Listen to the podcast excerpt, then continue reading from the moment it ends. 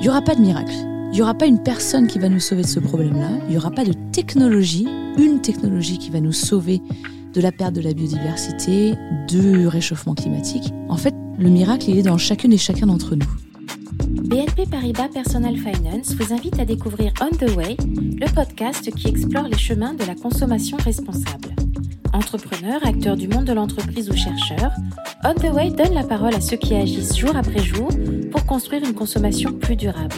Bienvenue et bonne écoute. Bonjour On the Way, je m'appelle Heidi Sevestre, je suis glaciologue et je travaille pour un des groupes de travail du Conseil de l'Arctique qui rassemble tous les pays de l'Arctique ensemble. J'essaie de défendre les glaciers, j'essaie d'éduquer, de sensibiliser à leur importance. Et je le fais au travers de mon travail au Conseil de l'Arctique, mais aussi au travers d'expéditions, de documentaires, de travaux aussi à la radio. J'essaie d'utiliser tous les outils disponibles pour euh, sensibiliser sur l'importance de ces glaciers. C'est vrai que la glaciologie, c'est pas un milieu euh, très commun, hein, c'est un métier un peu bizarre. Mais j'ai eu la chance d'être tombée dedans assez tôt, finalement. J'ai grandi dans les Alpes. Je suis née à Annecy, en Haute-Savoie. Et assez vite, mes parents euh, m'ont baigné dans les histoires d'Heidi. J'avais un peu l'impression de lire mon histoire. Ma mère, à l'époque, était bibliothécaire. Et j'avais des parents qui ont toujours eu cette passion de nous emmener en montagne, moi et mon frère, de nous faire découvrir cette nature, d'être très curieux par rapport à ce qui nous entourait. Et quand j'étais adolescente, ils m'ont inscrit à un club d'alpinistes et de randonnée, un club qui était tenu par les bénévoles de mon village, qui s'appelle les Randonneurs du Chéran. Et c'est vraiment là où j'ai eu les premières approches de l'alpinisme de la haute montagne. Et pour moi, c'était vraiment une révélation, quoi. C'était une autre planète, quoi, de découvrir des glaciers, de mettre des crampons, mettre un casque sur la tête, partir au sac à dos. Et je me suis dit, mais c'est fou, quoi. On a l'impression de partir ailleurs dans l'univers alors qu'on est bien sur Terre, les deux pieds sur un glacier. Et j'ai une rencontre qui a changé ma vie. Quand j'ai eu 16 euh, ou 17 ans, j'ai croisé la route d'un guide de haute montagne qui m'a dit Écoute, Heidi, euh, tu sais, il y a des gens, en fait, on les paye pour étudier les glaciers, pourquoi est-ce que tu ferais pas ça? Et j'ai eu la chance, comme on le dit souvent, hein, d'avoir des bons profs, d'avoir des bons mentors pendant mes études qui m'ont soutenu dans cette direction qui n'était pas du tout commune hein, pour une nana. Et en fait, ce qui s'est passé, c'est que j'ai tout fait pour très vite mettre le pied à l'étrier, très vite commencer à aller sur le terrain, à étudier les glaciers. Et le tout premier glacier que j'ai étudié, c'est un glacier qui a vraiment bouleversé en fait ma façon de voir ces montagnes, de voir ces glaciers. C'est un glacier qui s'appelle le glacier du Trien. C'est un glacier qui est assez connu euh, pour toutes celles et ceux qui font euh, le tour du Mont Blanc. Ce glacier, on m'a demandé à l'époque, quand j'étais jeune étudiante, de reconstruire les 150 ans précédents de ce glacier. Et c'est un glacier qui a une histoire de fou parce que il a toujours été un pilier de l'économie de la vallée du Trien, du village du Trien. Jusque dans les années 1870-1880, on allait miner le glacier. En fait, c'était une époque où les glaciers étaient très gros, très beaux. Il faisait assez froid, il y avait beaucoup de neige, donc tout ce qu'il faut pour qu'un glacier soit heureux. Et le glacier était monumental et pour préserver la nourriture, surtout dans les villes, on la préservait grâce à des vrais pains de glace, donc de la vraie glace. On n'avait pas de congélateur évidemment à l'époque. Et donc Trien, ce qui était fou, c'est que ce qu'on découpait pendant la journée, le glacier le regagnait pendant la nuit. Et donc moi, je découvre au travers de mes recherches voilà, des photos du glacier, mais énormes, qui occupent vraiment toute la vallée. Et moi, en 2010, quand je le regarde, le glacier, mais il n'a plus rien à voir. quoi. C'était vraiment une petite peau de glace posée sur la montagne. C'est là où je réalise que étudier les glaciers, c'est pas juste de l'aventure, c'est aussi ultra important parce que ces glaciers sont vraiment en train de réagir très très vite au changement climatique c'est des baromètres du climat extraordinaires, mais surtout en perdant ces glaciers, on perd beaucoup de choses. On perd notamment nos réserves en eau dans les Alpes françaises et dans les Alpes suisses. Et donc pour moi, l'étude du glacier du Trien, ça a été un, déclic absolu et je me suis rendu compte, voilà, étudier les glaciers, c'est très sympa, mais c'est une grosse responsabilité. Et si on les étudie, c'est parce que derrière ces glaciers, ben, c'est des vies humaines finalement. Ce qui est clair, c'est quand on voit les changements aussi rapides sur les glaciers, on ne peut pas le garder pour soi. Et assez vite, pendant mes études et ensuite quand je suis devenue enseignante-chercheuse, je me suis rendu compte qu'il fallait à tout prix que tout le monde le sache, quoi, que tout le monde comprenne ce qui se passe au niveau du glacier du Trien, au niveau de l'Arctique et de l'Antarctique. Et assez vite, j'ai essayé de me mettre à la communication scientifique. Et en fait, ça paraît euh, un peu normal aujourd'hui d'en parler, mais à l'époque, il y a une dizaine d'années, être scientifique, c'est publier des rapports, publier des études scientifiques, avant tout pour d'autres scientifiques. Et si on veut sauver des glaciers, si on veut changer la planète, on peut pas s'en arrêter là. il faut vraiment aller au-delà. Et petit à petit, juste cette chance de dingue, c'est que j'ai fait mon doctorat dans une université extraordinaire, l'université la plus au nord de la planète, Oswald Et pratiquement chaque semaine, en fait, on avait des personnalités qui venaient, des journalistes, des ministres, des reines, des rois, des princes, que c'était vraiment la folie. Et en fait, on m'a tout de suite jeté dans l'arène. On m'a dit, ah, mais dit, tu veux que les gens entendent parler des glaciers? Ben vas-y. Et c'est comme ça que j'ai appris, en fait, sur le tas, sur le terrain, à faire de la communication scientifique. Donc d'abord au travers de cette université. Et ensuite, euh, j'ai eu des chances extraordinaires de faire des documentaires scientifiques pour la télé française, notamment pour France 5.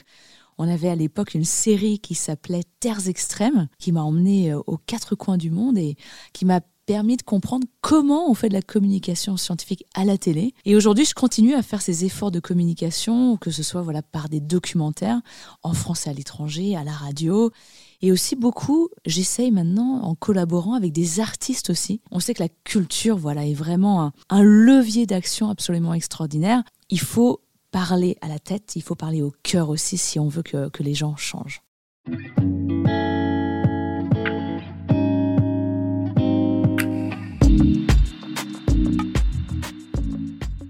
Alors les glaciers, c'est parmi les meilleurs baromètres du climat. Un glacier, il est content quand il fait froid et qu'il y a de la neige. Quand les températures augmentent et qu'il y a moins de neige ou voire plus de pluie, hein, les glaciers font vraiment la tronche. Là, la situation, elle est au-delà du catastrophique. On est vraiment en train de perdre non seulement nos glaciers de montagne, mais aussi les calottes polaires, le Groenland et l'Antarctique, la banquise, qui est la glace posée sur les océans, le permafrost, qui est ce sol gelé en permanence. Tout ce qui est fait de glace aujourd'hui réagit très vite au changement climatique. À quel point ça nous touche? C'est ça qui est important finalement. On n'étudie pas que les glaciers pour les glaciers, on les étudie surtout parce qu'ils sont importants pour nous. Quand on parle des glaciers de montagne, donc les Alpes, les Pyrénées, l'Himalaya, ce sont des glaciers qui sont les meilleurs châteaux d'eau que l'on a sur Terre. Et un chiffre qui est complètement fou, c'est qu'aujourd'hui, 2 milliards de personnes sur Terre utilisent l'eau des glaciers que ce soit pour boire, pour produire de l'énergie, pour irriguer des cultures. En France, euh, on en parle pour refroidir des centrales nucléaires, par exemple. Donc voilà, 2 milliards de personnes qui ont besoin de ces glaciers qui sont vraiment très très affectées par le changement climatique. Il y a d'autres glaces qui sont importantes, les calottes polaires notamment. Le Groenland et l'Antarctique contiennent suffisamment de glace pour augmenter le niveau des océans ensemble jusqu'à 65 mètres. Donc c'est vraiment énorme et malheureusement ces calottes polaires, elles aussi réagissent très vite à l'augmentation des températures. Il faut s'imaginer que c'est des centaines de milliards de tonnes de glace qui sont perdues par ces calottes polaires aujourd'hui. La hausse du niveau des mers, c'est pas que le Bangladesh, c'est pas que les Pays-Bas, c'est aussi directement chez nous en France. Donc quand le Groenland et l'Antarctique perdent de la glace, le niveau des océans augmente aussi chez nous. Et il y a des villes qui sont directement sur la ligne de front de l'élévation du niveau des mers aujourd'hui en France. C'est Bordeaux, c'est Arles, c'est Le Havre, c'est La Rochelle, c'est le nord de la France.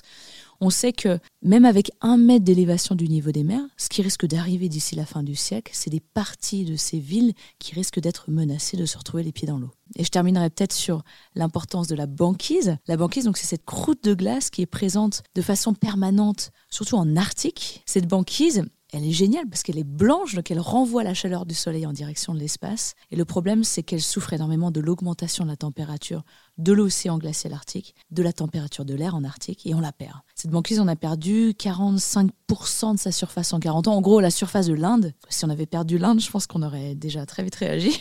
Vu que c'est de la banquise au nord, euh, on s'en fiche un peu. Et en fait, pas tant que ça la perte de la banquise chez nous en France, c'est des événements météorologiques extrêmes. Donc c'est encore plus de vagues de chaleur. On peut encore avoir des gels précoces, des gels tardifs, donc l'inverse, hein, des vagues de froid qui viennent jusqu'à chez nous. On peut avoir des périodes très sèches, voire des périodes de précipitations intenses. Donc ce que j'essaie d'expliquer, c'est qu'aujourd'hui, finalement, notre quotidien, il est lié à ces glaces. On est vraiment en train d'observer une accélération du réchauffement climatique dans les pôles. Et la raison pour ça, c'est que malheureusement, la fonte de la glace accélère encore plus le changement climatique et accélère encore plus la fonte de la glace. Le meilleur exemple pour ça, c'est la banquise. Donc cette banquise, tant qu'elle est là, elle est blanche, elle renvoie le rayonnement solaire dans l'espace, donc elle climatise en quelque sorte ces régions polaires. Si on n'a pas de banquise, qu'est-ce qu'on a à la place, notamment dans l'Arctique? Donc un océan qui lui est beaucoup plus foncé, qui est très efficace lui pour absorber la chaleur du soleil. Donc moins on a de banquise, plus l'océan se réchauffe, plus l'océan se réchauffe, plus toute la région arctique est en train de voir ces températures qui augmentent, plus les températures augmentent, plus la glace fond. Pour moi, il y a vraiment une première chose, un socle essentiel pour passer à l'action, c'est l'éducation, l'information. Si on ne sait pas, on ne changera pas, ça c'est clair. Et moi, je parle d'un sujet qui est quand même assez énigmatique, les glaciers, les glaces ça nous paraît très loin de nous. Si on ne comprend pas que finalement notre économie, notre santé et la santé des écosystèmes autour de nous dépendent de ces glaciers, ben pourquoi est-ce qu'on les protégerait? Donc s'éduquer, s'informer, c'est crucial. il y a plein de façons de faire, notamment la fresque du climat, l'atelier d'automne, la fresque de la biodiversité, parler de l'eau, voilà, s'informer sur ces sujets à l'échelle locale, c'est crucial. Et il faut vraiment que tout le monde soit formé. Donc ça, c'est important. C'est pas que les jeunes générations. À chaque fois, on me dit oui, mais Heidi, il faut aller voir les écoles. Oui, alors je le fais, il hein, n'y a pas de problème. Mais il faut vraiment que tout le monde ait accès à ce genre d'informations. Les élus, les entreprises, les citoyens. Et ça, vraiment, c'est des choses à mettre en place au sein de ces clubs, au sein de ces communes, au sein de ces entreprises. Il faut vraiment essayer de faire en sorte d'éduquer tout le monde. Et en France, voilà, il y a ces ateliers qui sont extraordinaires. Il y a aussi un mouvement génial en ce moment. On voit que nos hauts fonctionnaires commencent à avoir accès à 28 heures de formation sur le climat, sur la biodiversité, sur les ressources. Donc on se réjouit en tout cas de voir que l'éducation est vraiment mise au cœur du sujet. La deuxième chose qui est importante pour moi, alors je dis pas ça pour qu'on se flagelle les uns les autres, mais c'est d'essayer de calculer son empreinte carbone.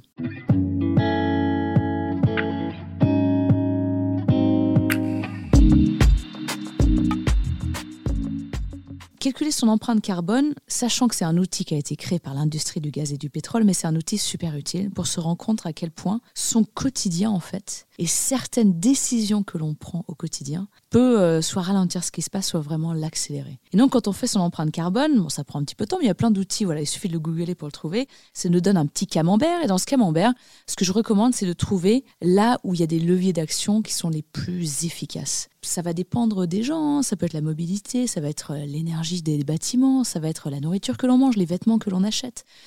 Tout ça, ça va compter et il faut vraiment trouver au moins une chose dans cette empreinte carbone que l'on peut améliorer de façon drastique, de façon efficace.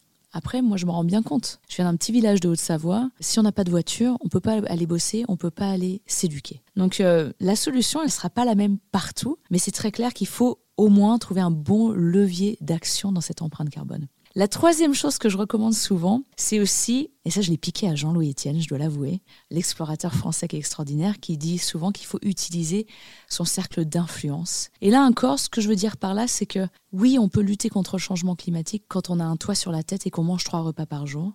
On n'a pas du tout tous les mêmes moyens d'action, on n'a pas tous les mêmes outils, on n'a pas tous la même zone d'influence on n'a pas tous voilà la même connexion et donc c'est sûr que plus on a un cercle d'influence élevé, plus on a une responsabilité élevée par rapport à ce qui se passe. Et donc voilà, utilisez votre cercle d'influence à bon escient. On n'est jamais trop petit pour avoir une influence. C'est vrai, ça je le vois hein, quand je vais dans les écoles, dans les collèges et dans les lycées, où à chaque fois euh, je rencontre des jeunes d'une motivation mais extraordinaire, quoi, quelle inspiration de dingue, qui me disent oui mais on a l'impression d'être trop petit pour, euh, pour faire bouger quoi que ce soit. Et je leur dis bah attendez, euh, pas du tout. Est-ce que vous êtes allé parler au proviseur Est-ce que vous êtes allé parler à votre conseil municipal et leur demander de faire un conseil municipal jeune peut-être? Alors malheureusement, je leur donne beaucoup d'idées.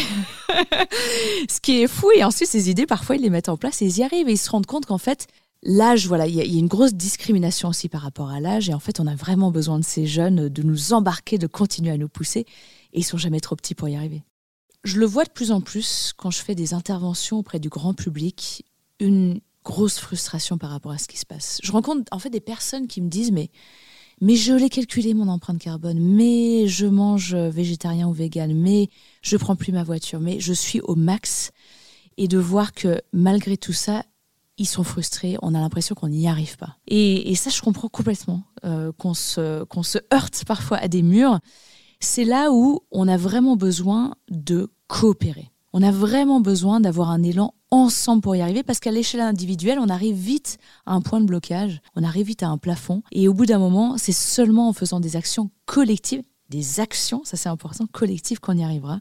C'était Jane Fonda qui avait dit cette phrase de dingue qui dit le meilleur remède face à l'éco-anxiété, mais aussi face à cette frustration, hein, c'est l'action. Et aujourd'hui, euh, il faut vraiment œuvrer collectivement pour vraiment faire une grosse différence. Le meilleur exemple que j'ai par rapport à ça, c'est Camille Etienne, que j'admire énormément, qui est militante écologiste, qui fait des travaux formidables Camille, elle travaille beaucoup sur l'exploitation des fonds sous-marins. Alors là, ça nous paraît être une tâche impossible. On voit qu'il y a beaucoup d'États qui veulent mettre des moissonneuses bateaux au fond de l'océan pour aller chercher du cuivre, du cobalt, de la manganèse pour créer des batteries pour la transition écologique en grande partie.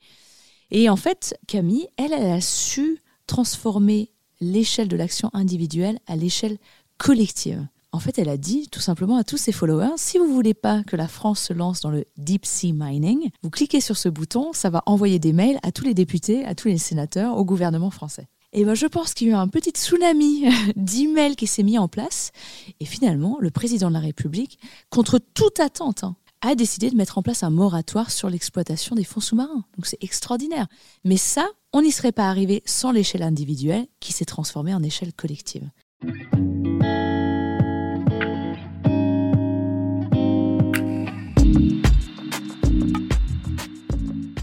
C'est vrai que tant que scientifique, on est vraiment les premiers à expliquer qu'il faut réduire notre empreinte carbone. On a vraiment besoin de se rapprocher des 2 tonnes par personne par an le plus vite possible.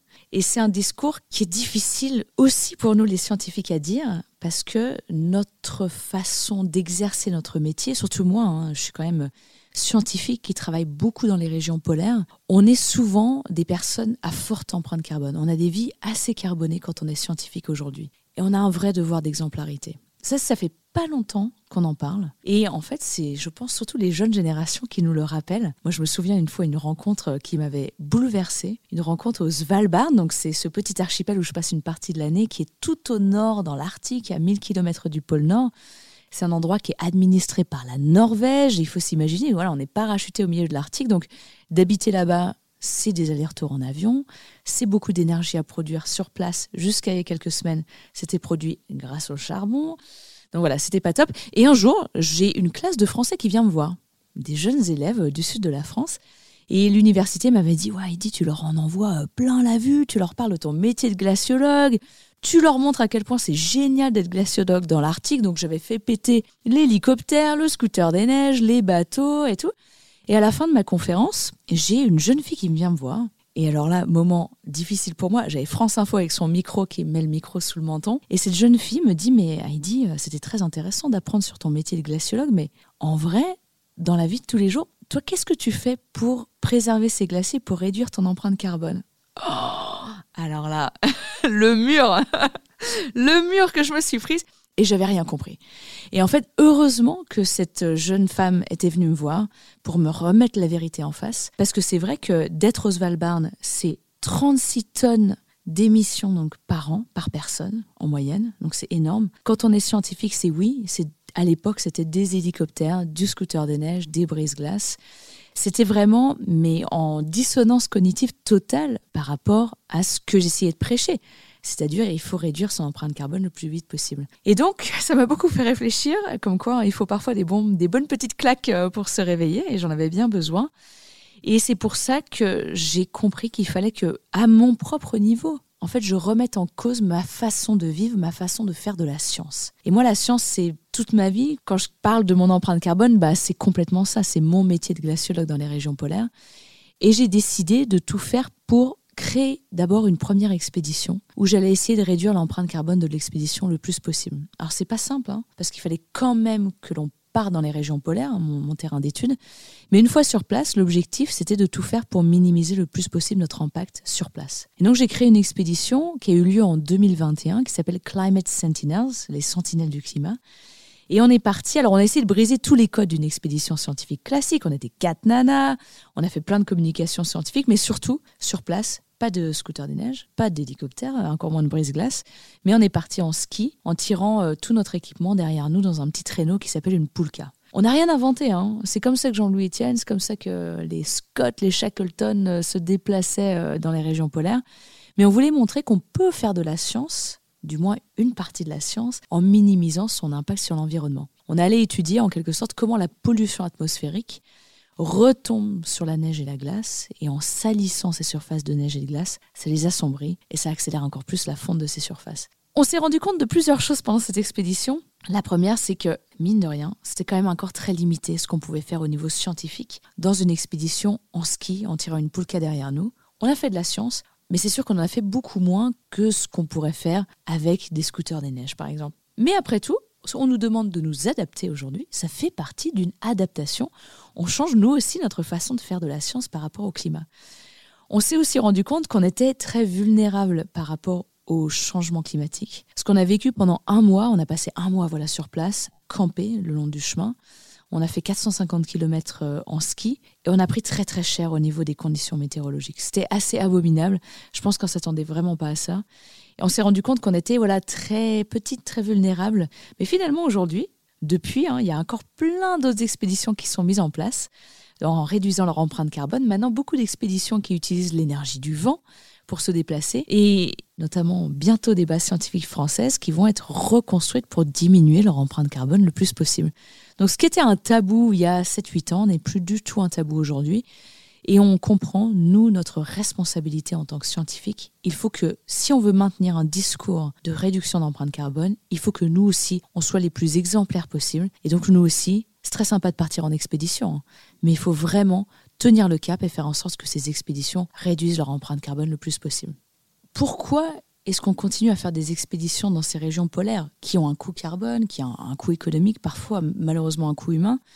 Si on va aujourd'hui au Svalbard, si on va en Antarctique, si on va au Groenland, c'est parce qu'on en a vraiment besoin de ces données. On n'arrivera pas à avoir ces chiffres, ces mesures en utilisant des satellites. On a vraiment encore besoin aujourd'hui d'avoir des femmes et des hommes qui vont prendre le pouls de ces glaces à des milliers, voire des dizaines de milliers de kilomètres de chez nous. Parce qu'encore une fois, si on comprend mieux ce qui se passe au Svalbard, au Groenland ou en Antarctique, c'est pour mieux avertir des populations, comme en France, sur les changements des températures, sur l'élévation du niveau des mers. Donc ça reste encore indispensable voilà, de partir dans ces régions polaires.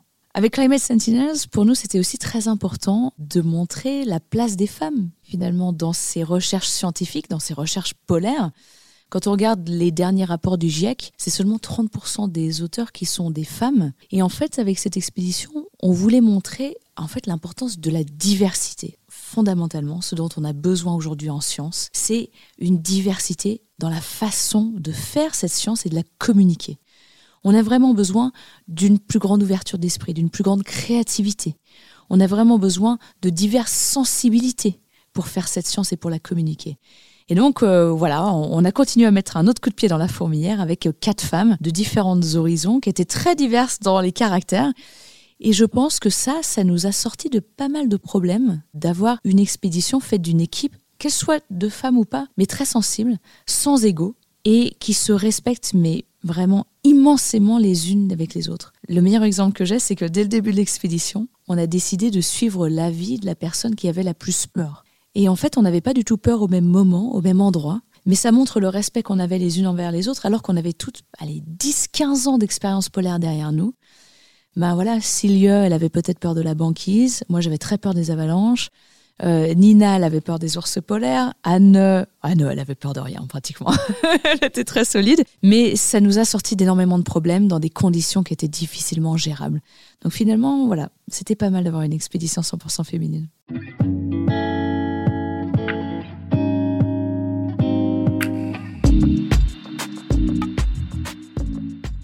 C'est toujours un sujet très sensible quand on aborde euh, la prise de conscience politique sur les sujets du climat et de la biodiversité, mais vraiment les choses sont en train de bouger. C'est assez extraordinaire de voir que voilà, en novembre 2023 à Paris, il y a un sommet 100% consacré à la cryosphère, donc au pôle et aux glaciers, pour moi, c'était extraordinaire de pouvoir y aller. Hein. J'y ai passé les trois jours à dialoguer avec les hommes et les femmes politiques de tous les niveaux, hein, jusqu'au plus haut niveau en France. Hein. C'était quand même mené par notre ambassadeur des pôles, Olivier Poivre d'Arvor, et notre président Emmanuel Macron. Et de voir à quel point le discours il était brutal sur la perte de ces glaciers. Ah, on n'était pas du tout dans le monde des bisounours là. C'était moi, je n'en revenais pas de les voir évoquer à quel point, bah voilà, en France, c'est euh, des millions de personnes qui sont touchées par la perte de ces glaciers, de l'importance de l'action. Et on est arrivé à avoir des décisions qui étaient très fortes. Donc ça, je les salue. Alors, décision, c'est important, mais l'action encore mieux. Hein. mais notamment le fait d'élever le statut de protection des glaciers. Aujourd'hui, on a 60% des glaciers en France qui ont un statut de protection forte. On va passer à 100% ce qui est génial. Donc, c'est-à-dire que tous les bulldozers sur les glaciers là qu'on a vus ces dernières semaines, hop, ça, ça devrait être plié. Donc, c'est une très bonne nouvelle. Ce qu'on a vu aussi, c'est beaucoup plus d'investissement dans la recherche polaire. Donc voilà, ça, ça reste quand même très important. On ne comprend pas l'élévation du niveau des mers si on n'a pas des gens au Groenland et en Antarctique. Donc c'est un milliard quand même qui ont été annoncés, ce qui est quand même très fort pour la France, qui vont être donnés de 2023 jusqu'à 2030 pour la recherche polaire française. Donc c'est vraiment des annonces très fortes et aussi une coalition de pays qui ont des glaciers, mais aussi des pays qui subissent la hausse du niveau des mers, la perte des glaciers, euh, pour augmenter l'ambition de ces pays dans leurs objectifs climatiques. Alors, c'est très bien tout ça, mais ce que l'on voit en ce moment, c'est que si les pays mettent en place les stratégies qu'ils ont définies jusqu'à maintenant, on va encore vers 2,4 à 2,7 degrés d'augmentation de température d'ici la fin du siècle. Alors qu'est-ce que ça veut dire? Ça paraît très vague des chiffres comme ça. C'est pas bien parce qu'on sait que si on dépasse certains seuils de température sur Terre, on risque de créer des conséquences irréversibles sur nos vies, sur des écosystèmes. L'exemple le plus simple que je peux donner, c'est que le Groenland, donc la calotte polaire du Groenland, au nord, qui contient assez de glace pour augmenter le niveau des océans de 6 à 7 mètres, si on dépasse 1,5 degré d'augmentation de température sur Terre, cette calotte polaire risque de commencer à s'effondrer. Ça risque de prendre plusieurs siècles, hein, mais de commencer à s'effondrer de façon irréversible. Aujourd'hui, les températures sur Terre ont augmenté autour de 1,1, plutôt 1,2 degrés maintenant. On ne veut pas aller du tout vers les 2,4, 2,7 degrés, c'est beaucoup trop haut. Donc aujourd'hui, oui, les choses sont en train de se passer, on a une vraie prise de conscience des hommes et des femmes politiques, mais comme on le dit toujours, nous les scientifiques, ça ne suffit pas. Il faut encore plus accélérer le mouvement. Il faut tout faire pour que nos stratégies climatiques comprennent qu'il y a des réalités physiques qui ne sont pas négociables. Donc quand j'entends oui, mais la transition, il faut qu'elle prenne un petit peu plus de temps, sur certains points, il faut vraiment qu'on accélère. Et donc, mitigation, il faut vraiment qu'on lutte contre le changement climatique à la base, et aussi adaptation. Les deux vont de pair. Il va falloir s'adapter au fait que oui, l'élévation du niveau des mers va s'accélérer encore pendant quelques décennies si on ne réagit pas très vite. Donc euh, je salue immensément la prise de conscience qui est en train d'être mise en place en ce moment, mais maintenant, encore plus que jamais, de l'action, de l'action, de l'action. Je pense que c'est très important de parler de ces sujets du climat, de la biodiversité, des ressources au quotidien. En fait, au quotidien, on a mille et une possibilités. Quand on va chez le coiffeur, quand on va faire ses courses, quand on mange en famille, avec ses collègues de travail, à l'école, d'évoquer l'importance de ces sujets. Il faut bien comprendre aujourd'hui c'est très brutal ce que je vais dire. Hein. Il n'y aura pas de miracle. Il n'y aura pas une personne qui va nous sauver de ce problème-là. Il n'y aura pas de technologie, une technologie qui va nous sauver de la perte de la biodiversité, du réchauffement climatique. En fait, le miracle, il est dans chacune et chacun d'entre nous. Ce que je veux dire, c'est qu'on est tous les meilleurs experts en fait pour parler de ces sujets-là. On n'a pas besoin d'être glaciologue, on n'a pas besoin d'être climatologue aujourd'hui pour évoquer l'importance de ces sujets en famille, au travail, à l'école. Donc déjà en parler autour de soi, c'est très important. Une deuxième chose que je recommande beaucoup, c'est de voter. Ça, on regarde souvent en levant les yeux au ciel parce que c'est pas facile, euh, vu les options qu'on a parfois. Mais en fait, on a plein d'occasions de voter au quotidien, dans son club de sport, à l'école, dans son entreprise, et aussi bien sûr au niveau de sa collectivité, au niveau national. Mais il faut vraiment qu'on arrive à mettre en position de pouvoir des personnes qui comprennent, du moins qui respectent le travail scientifique déjà, hein, c'est déjà un bon début, qui comprennent l'urgence dans laquelle nous sommes aujourd'hui. Ça, c'est vraiment crucial. Choisissez des candidats voilà, qui ont vraiment en train de, envie de mettre des choses en place. Et ensuite, jusqu'au niveau, au plus haut niveau de l'État, votons pour des personnes qui comprennent l'urgence totale dans laquelle nous sommes aujourd'hui. Et enfin, au quotidien, voilà, on a des décisions à prendre de consommation. Bah, ça, c'est crucial. Moi, il y, y, a vraiment une phrase qui m'avait complètement choquée. Je me souviens, c'était par rapport aux pailles en plastique. C'était un poster, et sur ce poster, c'était écrit Mais ce n'est qu'une paille. Et ensuite, en dessous, c'était écrit 10, 8 milliards de personnes. Et bien, tout est là. Dans la consommation du quotidien, tout est là. Aujourd'hui, on a des choix cruciaux à faire. C'est crucial d'aller faire ses courses de se poser la question de est-ce que je prends plus des choses de saison, plus des choses locales? Bah oui. Est-ce que j'ai vraiment, vraiment besoin d'acheter ce nouveau vêtement, d'acheter ce nouveau jouet? Est-ce que j'en ai fondamentalement besoin? Quel impact ça va avoir sur moi, ma vie au quotidien, mais aussi sur l'environnement qui m'entoure? Donc aujourd'hui, voilà, c'est pas anodin d'aller faire ses courses et il y a plein d'applications euh, pour pouvoir, euh, les Yuka ou autres, et on espère avoir plus de Yuka de l'environnement bientôt, qui se mettent en place pour nous aider à s'éduquer et à prendre les bonnes décisions au quotidien. Parce qu'on va arriver à des décisions. Hein. Alors là, je parle pour vraiment les populations aisées. Hein. Mais euh, est-ce qu'on met en place une piscine dans une commune ou est-ce qu'on essaie de garder ses réserves d'eau potable? Voilà. je pense qu'on va très vite en arriver à ça. Et là, on est dans une fenêtre où on n'en est pas encore là, mais on risque d'y courir si aujourd'hui, en 2024, on ne prend pas les bonnes décisions de consommation au quotidien.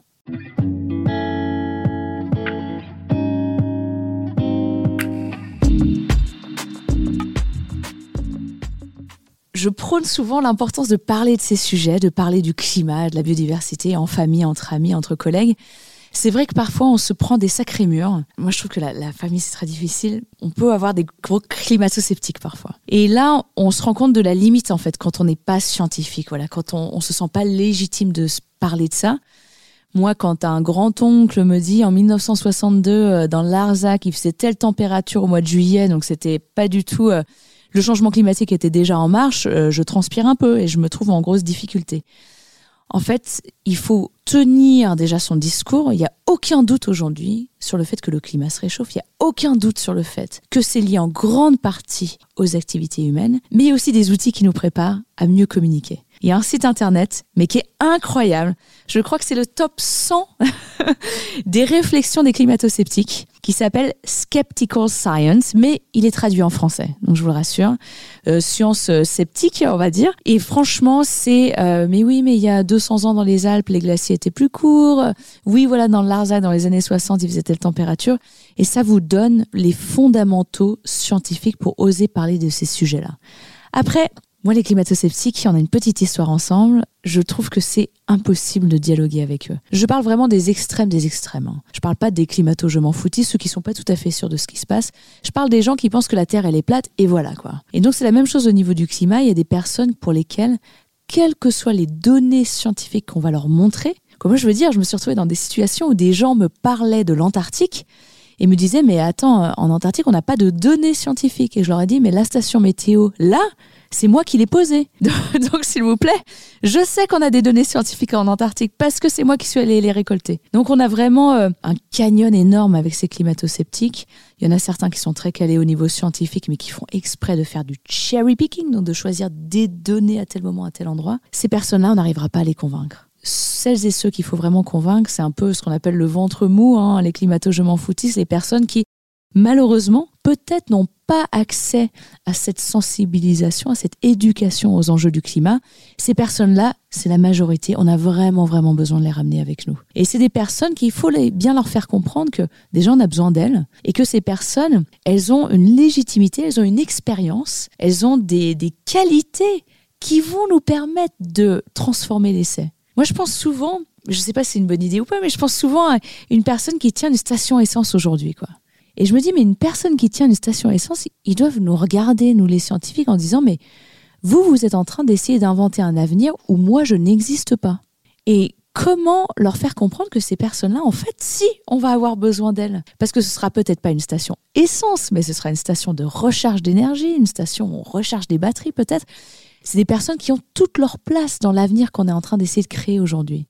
Et non, je comprends qu'il y ait des peurs, je comprends qu'il y ait des frustrations, je comprends que, en fait, on n'a pas du tout envie d'être les bad guys par rapport à l'avenir qu'on est en train de créer, mais croyez-moi, on va vraiment avoir besoin de tout le monde pour y arriver. Donc aujourd'hui, oui, c'est pas facile, mais encore une fois, je suis convaincue que c'est par l'éducation, par la sensibilisation qu'on arrivera à embarquer aussi ces personnes-là, parce qu'on a vraiment besoin d'eux.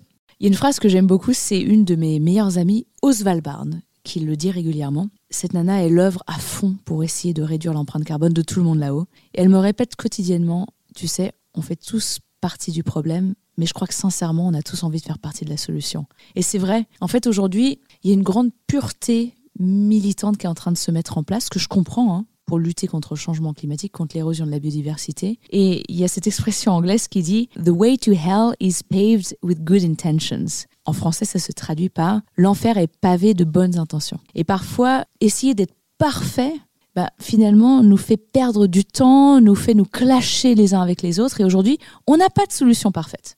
On n'a pas de solution parfaite, c'est clair. Mais c'est très bien d'avoir des personnes qui y arrivent, qui nous montrent en fait une certaine trace.